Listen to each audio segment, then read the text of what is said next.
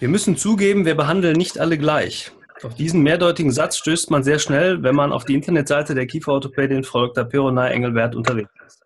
Was sie damit meint und warum die Praxis seit über 100 Jahren Kompetenz aufweist, darüber spreche ich heute mit meinem Gast, Frau Dr. Pironay Engelbert, hier im Business Talk Podcast. Und deshalb herzlich willkommen noch einmal zu einer weiteren Ausgabe unseres Podcasts Erfolgsgeschichten Praxis. In diesem Podcast stellen wir Ihnen erfolgreiche Menschen vor, die ihren Weg in der Medizin in besonderer Weise gefunden haben die uns Einblicke in ihre persönliche und berufliche Geschichte ermöglichen. Denn so viel ist klar, nicht jeder ist als Unternehmer geboren und bei den meisten steckt auch eine ganze Menge Arbeit dahinter. Wenn Sie mehr zum Thema Business Doc erfahren möchten, besuchen Sie unsere Homepage unter www.businessdoc.online oder schreiben Sie eine E-Mail an info.businessdoc.online. So, jetzt begrüße ich erstmal in Mönchengladbach live zugeschaltet Frau Dr. Engelbert. Hallo, ich freue mich sehr, dass Sie zwischen Patienten und Sprechstunden ein bisschen Zeit haben für uns. Ja, danke schön, Herr Norman. Sehr gerne. Guten Tag. Ähm, ja, bevor es losgeht, bevor wir in das Interview einsteigen, möchte ich kurz ein paar Sätze zu Ihrem Lebenslauf sagen und Sie noch einmal persönlich vorstellen.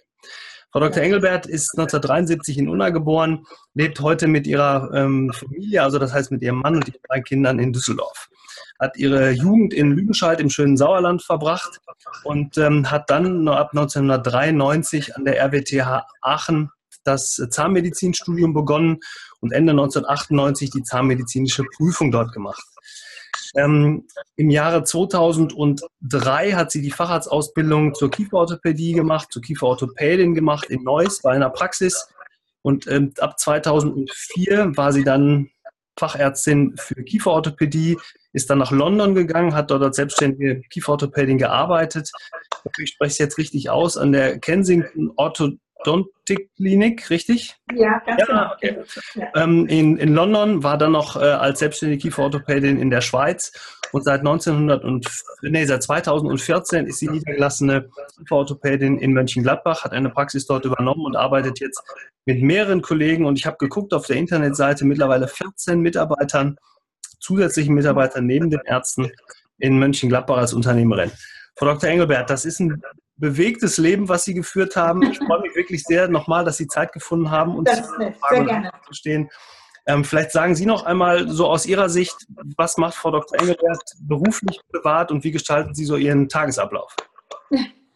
Naja, Sie sagten ja schon, ich habe ja, wir haben ja, ne, wir haben drei kleine Kinder, die sind neun, sieben und äh, drei Jahre alt und das ist natürlich, nimmt natürlich auch viel Zeit in Anspruch. Mhm. Ähm, und ja, wenn, wenn ich nicht in der Praxis bin, gehöre ich ganz sozusagen den drei Kindern.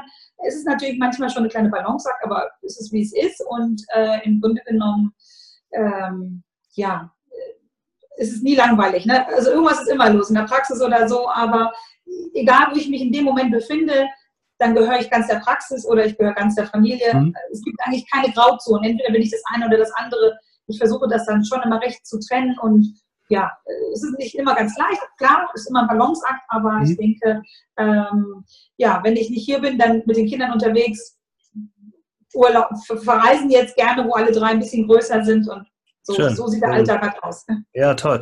Ich habe Sie ja ähm, erlebt jetzt auch in dieser Phase, seitdem Sie hier in Deutschland sind. Und wir haben uns ja kennengelernt über Ihre Niederlassung, über den, die Praxis in Mönchengladbach. Und wir haben auch vorher schon zwei, drei Praxen gemeinsam angeschaut. Sie haben ja einen sehr, ich habe das gerade schon gesagt, sehr bewegten Lebenslauf, also bezogen auf unterschiedliche Länder. Ähm, Sie, Sie haben hier, sind hier im Ruhrgebiet aus dem Sauerland groß geworden, sind dann aber raus, wollten raus. Darf ich mal fragen, wie sind Ihre, Ihre Wurzeln? Also sind Ihre Eltern unternehmerisch tätig? Kommen die aus dem zahnärztlichen Bereich? Wie ist das gekommen, dass Sie sich gerade für diesen Bereich interessiert haben? Ja, meine Mutter, meine Mutter ist äh, Diplom-Biologin in der Forschung tätig gewesen, aber war dann sicherlich nicht zu lange berufstätig. Und mein Vater ist Humanmediziner, er ist äh, jahrzehntelang in Lüdenscheid niedergelassen als, als äh, Urologe.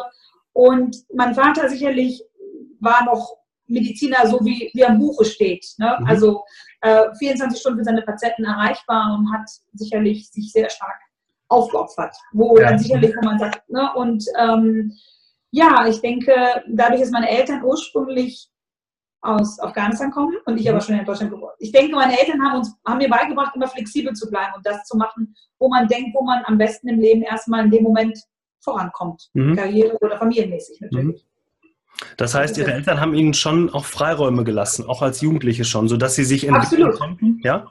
die Bildung, die Bildung, Ausbildung lag immer ganz vorne. Es war mhm. meinen Eltern wichtig, dass, dass, äh, dass, die, dass die Ausbildung vernünftig ist und wenn die jetzt gerade in London besser ist als in, äh, in, in Deutschland, dann ist das so für eine Zeit, dass ich natürlich mhm. so viel länger geblieben war, das war jetzt nicht so geplant.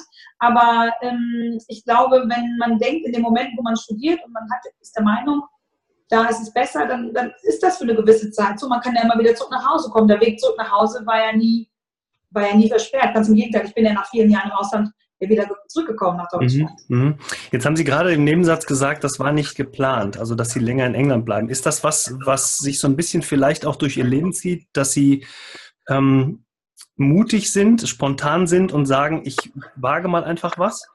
Absolut, absolut. Und ich denke, der eine oder andere bewegt sich in seiner Komfortzone. Komfortzone mhm. ist auch nicht, also es ist ja nicht schlecht, aber für mich war immer, ja, ähm, neue Sachen zu entdecken, neue Sachen zu machen, äh, sonst ist man halt auch schnell, man ist schnell im Alltag äh, dem Trott unterlegen und so hat man noch ein bisschen ja, Eindrücke und ich glaube, viele Dinge, die ich in den verschiedenen Ländern mit verschiedenen Menschen kennengelernt habe, kommen mir jetzt im Grunde genommen Mönchengladbach nur zugute. Also das mhm. alles, was Mönchengladbach äh, und meine Gladbacher Praxis hier ähm, äh, ja, auszeichnet, ist die Erfahrung der ganzen Jahre mit verschiedenen Menschen in verschiedenen Ländern behandelt und auch gelebt zu haben. Mhm. Ähm, die, die Praxis ist ja, Sie haben die Praxis jetzt seit 2014, die, ist, die wächst ja auch weiter. Ich habe ähm, sie damals ja auch so genauso erlebt, sehr unerschrocken und auch immer sehr, sehr mutig. Und ich finde es vor allen Dingen super, dass wir auch mal hier eine Frau, eine Ärztin im Interview haben, die wirklich als Unternehmerin sich, sich auszeichnet. Das bin ich ganz ehrlich, das ist mir noch zu selten. Ich hätte lieber viel mehr Frauen, die unternehmerisch tätig sind und so unerschrocken an viele Dinge herangehen, wie, wie Sie das tun. Ich glaube, das macht ganz vielen Frauen auch Mut, dass das funktionieren kann. Auch eben mit der Kombination Familie. Wie haben Sie es geregelt? Ähm, ist es so, dass äh, bei uns die Rollen ein bisschen getauscht sind. Man, mein Mann ist, ähm, arbeitet zwar auch für die Praxis, aber er ist sicherlich äh, zu Hause und, und, und schaut, dass die Kinder in die verschiedenen Orte gebracht werden müssen, Schule, Sport und so. Und, und ich, bin, ich bin hier. Es ist, auch, ähm, es ist auch so, dass weil wir lange im Ausland waren, unsere Kinder auch international aufwachsen sollen. Der Gedanke der, des internationalen ähm, ist uns geblieben und wollen wir unsere Kinder mhm. weitergeben. Sie besuchen eine, eine, eine englische Schule eine, und da sind natürlich nochmal die Betreuungszeiten anders. Also ich kann, ich weiß, dass meine Kinder gut versorgt sind und dass das, das funktioniert. Und das ist ja auch wichtig, wenn man dann im Beruf einen freien Kopf hat, dass wenn man sich immer Sorgen machen muss, muss ich jetzt direkt, ähm, ist irgendwas, und, also ich weiß, dass die Kinder bis zu einem gewissen Punkt, bis zu einer gewissen Uhrzeit gut versorgt sind in der Schule, beziehungsweise mhm ähm, ähm, ja, dann werden sie von meinem Mann abgeholt. Und mhm. ähm, ich habe angestellte Kollegen bei mir in der Praxis. Ähm, das, sage ich mal, ist ähm, erlaubt mir, sage ich mal, mit den Kindern gewisse Flexibilitäten, dass ich dann sagen kann, okay, ich habe jetzt heute Nachmittag, aber das und das. Alles nicht schlimm? Ja, sind wir da drauf? Alles gut, ja, ja. Äh, dass das, das, das erlaubt mit den Kollegen, wenn man angestellte Kollegen hat, ähm, erlaubt es natürlich sicherlich ähm, eine gewisse Flexibilität, dass ich dann auch spontan mal mhm. äh, frei nehme und sage, ich komme heute nicht, aber, der, aber ich weiß dann andersrum auch, in der Praxis kann ich beruhigen Gewissens dann wegbleiben für ein paar Stunden mhm. und muss mich nicht zerreißen, äh, in dem Gedanken, dass die Praxis nicht läuft und auch noch die Kinder noch auf, auf der Strecke bleiben. Mhm, okay. Also das heißt, da höre ich schon raus, das ist Ihnen sehr wichtig. Ne? Das, das, die Familie ist auch ein Anker, also so, so ein Ruhe, wo Sie sagen, da gehe ich wieder hin zurück. Und Sie haben es ja vorhin auch gesagt, wenn ich zu Hause bin, bin ich richtig zu Hause und bin ich eben auch nicht mehr in der Praxis. Ist das so? Nein. Das ist so. Ich habe früher am Anfang der Niederlassung äh, viel Arbeit mit nach Hause genommen. Ich habe dann nachts, wenn meine Kinder geschlafen haben, die Behandlungspläne geschrieben, und ich habe dann irgendwann, war dann aber so geredet, dass ich am Wochenende eigentlich nur noch kaputt war. Und ich habe gesagt, okay, ich mache die Dinge äh, in der Praxis, die bleiben in der Praxis und ähm, nimm nichts mehr mit nach Hause. Ganz, ganz streng. Natürlich macht man auch nach, zu Hause, muss man natürlich, man ist selbst und ständig, ist ja so. Mhm. Aber ich denke, mit der Entscheidung irgendwann mal, die dann vor anderthalb Jahren gefällt worden ist, zu sagen, ich bin jetzt hier oder da, das war eigentlich eine ganz gute, gesunde Entscheidung, wo man dann sagt, jeder weiß dann in dem Moment, wo ich in dem einen oder anderen Ort bin, bin ich erstmal nicht direkt so zugänglich für den, für den anderen Ort. Also bin mhm. ich zu Hause, bin ich für die Praxis und umgekehrt natürlich auch. Mhm, okay. Wenn ich nochmal, also das Thema Familie hört man ja raus, merkt man Ihnen auch an, finde ich, dass, dass das unglaublich wichtig ist. Das bedeutet aber auf der anderen Seite aber auch, Sie müssen ja ähm, auch in der Praxis Verantwortung abgeben können. Also dieses, dieses Thema, wenn man selbstständig ist, macht man ja auch viele Dinge selbst. Nimmt man Dinge selbst in die Hand, Behandlungspläne, Sie haben es gerade gesagt, Sie behandeln Patienten selber, viele Mitarbeiter kommen ja zu Ihnen und fragen Sie, wie sollen wir das oder das machen. Ich glaube, gerade zum Start in die Selbstständigkeit ja auch nicht unwichtig, dass Ihre Handschrift in so einer Praxis sich auch wiederfindet und vielleicht muss man auch ein paar Dinge umstellen, ja, weil vielleicht der, der Vorgänger an Dinge anders gemacht hat. Absolut. Wie wichtig ist denn für Sie das Team, mit dem Sie zusammenarbeiten? Ja, damit fällt und steht eigentlich vieles innerhalb der Praxis. Es ist so, dass ich das man muss natürlich da viel Zeit und Geduld investieren äh, in dem Team, das man hat und muss schauen, dass das dann gut funktioniert, dass man weiß, dass wenn mal Not am Mann ist oder Not am Arzt ist, dass dann nicht weiß, dass die Leute, die um mich drumherum sind, auf, auf derselben Seite sind wie ich. Am Anfang in der Übernahmezeit sicherlich von meinem Vorgänger in der Praxis war das anders. Gut, da muss man auch unbeliebte Entscheidungen fällen, sich von dem einen oder anderen Kollegen oder Kollegen verabschieden, von der einen oder anderen Mitarbeiterin sagen, das funktioniert so nicht. Aber ich denke, wenn man, wenn man engagiert bei der Sache ist, das merken die Mitarbeiter, die wissen gerade, was ich sage, ich bin 100 in der Praxis und bin nicht noch, noch 20% zu Hause, die wissen, ich bin hier, die, die können mich mit allen Dingen belangen. Mhm. Und ich glaube, das ist wichtig, dass man auch so für seine Mitarbeiter rüberkommt, dass sie wissen, ich bin motiviert, bin hier, ich arbeite äh, so fleißig und hart, wie es geht. Und da, da stehen die auch hinter. Und die, die jetzt, die Mitarbeiter, die bei mir sind, wissen das und die, die stehen dahinter, sonst würden mhm. sie nicht, ich glaube, sonst würde das nicht funktionieren. Und ähm, es ist sehr wichtig. Man muss aber, es, ist, es kommt nicht von heute auf, von heute auf gleich. Es dauert. Es dauert mhm. und es hat auch bei mir sicherlich gut die ersten zwei Jahre gedauert, bis das Team sich jetzt so gefunden hat. Und ja, das hoffe ich, kann man nur hoffen, dass es lange so bleibt, denn das mhm. ändert sich natürlich auch schnell mal. Ne? Und ähm, dieses Thema abgeben, Dinge äh, delegieren können, ist Ihnen das schwer gefallen?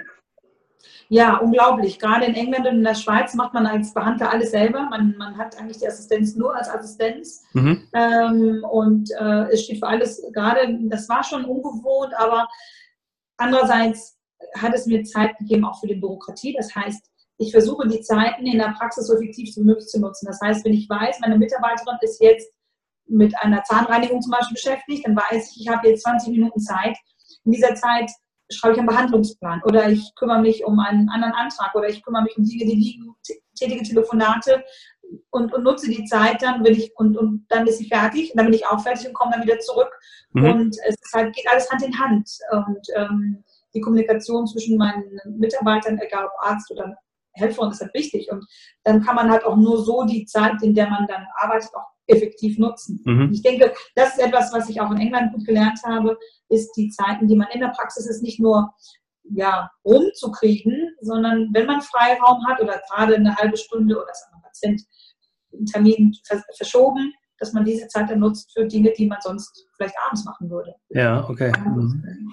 Und ähm, Sie haben ja vorhin schon gesagt, dass Ihnen diese die Auslandsaufenthalte, das Studium, vielleicht auch die, die, die praktische Tätigkeit in London beziehungsweise in England und auch in der Schweiz schon geholfen haben für die Arbeit hier. Jetzt haben Sie aber auch gesagt, die Systeme sind anders, weil man da wirklich alles selbst machen muss.